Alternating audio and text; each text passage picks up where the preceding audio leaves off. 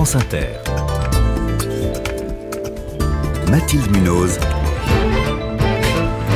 Le 5-7. Il est 6h21, on s'arrête à présent sur un travail exceptionnel, celui mené par la CIVIS, cette commission indépendante sur les violences sexuelles faites aux enfants. En deux ans, elle a recueilli 27 000 témoignages, elle les a tous lus, a organisé des réunions publiques et elle publie ce matin son bilan. Bonjour Ernestine Ronet. Bonjour. Vous faites partie de cette commission. Vous connaissez aussi pour votre combat contre les violences faites aux femmes. Je vous remercie d'avoir choisi France Inter pour venir nous dévoiler ce rapport. Quand vous avez lancé cet appel à témoignage euh, il y a pile deux ans, est-ce que vous vous attendiez à en recevoir autant? 27 000 Nous ne savions pas parce que ça ne s'était jamais fait, c'est quelque chose de tout à fait nouveau, donc on ne savait pas comment les personnes allaient réagir. Ce qui est sûr, c'est qu'aujourd'hui on voit qu'il y a un mouvement, on pourrait presque dire, où les personnes ont vraiment envie de témoigner, parce que devant la civise, leur parole compte, elle a du sens.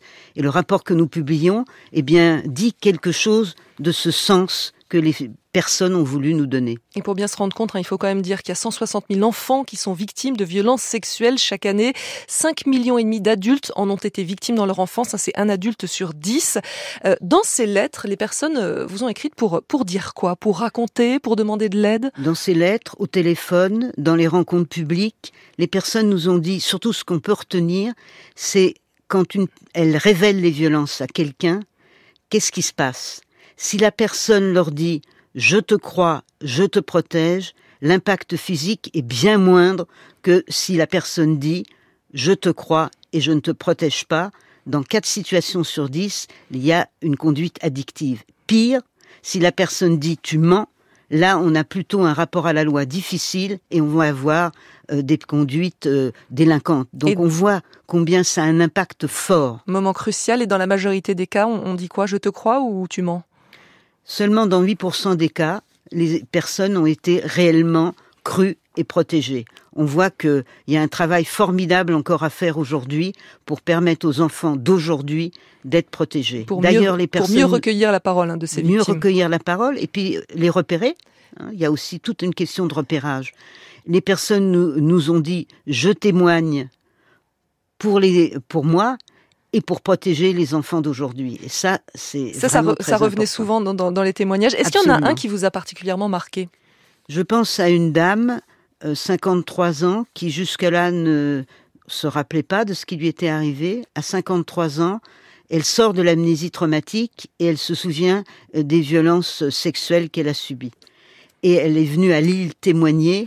Et moi, ça m'a beaucoup marqué parce qu'elle expliquait quand je me suis souvenu de cela, je ne pouvais plus sortir, je ne pouvais plus rien faire. Et sa fille qui était près d'elle euh, a dit euh, qu'elle avait besoin de cette fille pour la protéger, pour l'aider mhm. à vivre. Et euh, elle est d'ailleurs dans le film d'Emmanuel Béard qui passe dimanche soir. Et puis, je vais penser à une autre personne qui disait Je témoigne pour toutes celles qui sont mortes, qui se sont jetées sur les ponts, qui se sont suicidées, pour toutes celles qui vivent la douleur, ce que Édouard Durand, le juge euh, Édouard Durand, appelle le présent perpétuel de la souffrance.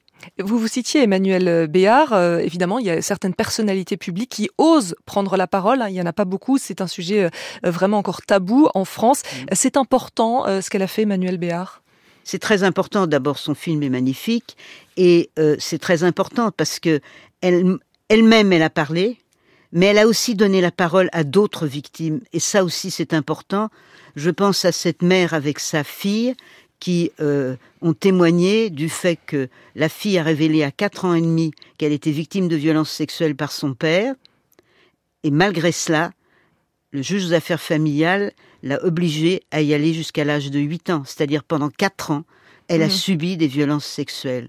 Ça, c'est intolérable. Euh, le gouvernement lance aujourd'hui une campagne de communication. On va la voir sur les réseaux sociaux, dans les médias, dans les lieux publics, les salles de cinéma notamment.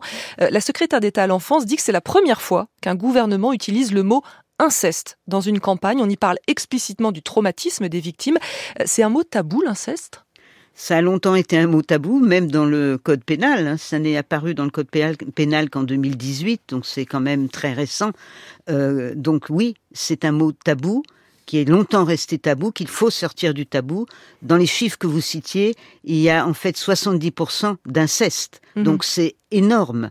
Et peut-être je peux dire à propos de ces chiffres que ça montre qu'il ne s'agit pas d'un problème privé d'un problème seulement personnel, mais bien d'un problème de société. Et la civise, en fait, elle permet justement que ce ne soit pas qu'un problème personnel et que ça passe dans le domaine public finalement, c'est un problème de politique publique. Et c'est pour ça, oui, que vous faites quelques préconisations euh, aussi dans votre rapport, notamment une, une meilleure prise en charge des victimes avec euh, le fait de rembourser les soins psy, euh, psychiatriques, psychologiques dont, dont, ces victimes ont besoin. Somatiques aussi, d'ailleurs. Ernestine René, une dernière question. La CIVIS, donc cette commission dont vous faites partie, euh, a été créée en janvier 2021. Votre mission se termine dans trois mois. Est-ce que vous souhaitez qu'elle, vous souhaitez tous évidemment qu'elle soit prolongée est-ce que vous avez obtenu une garantie de la part de l'État? Pas encore. Nous espérons bien sûr qu'elle soit euh, prolongée parce que cet espace de parole est un espace essentiel pour les victimes. Et comme vous le voyez dans le rapport que nous publions, on en tire quelque chose pour mieux comprendre les violences sexuelles. En fait, il faut sortir du déni des violences sexuelles. Il faut que les personnes, la société se représente mieux qu'est-ce que sont les violences sexuelles. Par exemple, euh, finalement, comment les adultes qui agressent les enfants s'approprient le corps des enfants et c'est de posséder ce corps, ce sexe des enfants.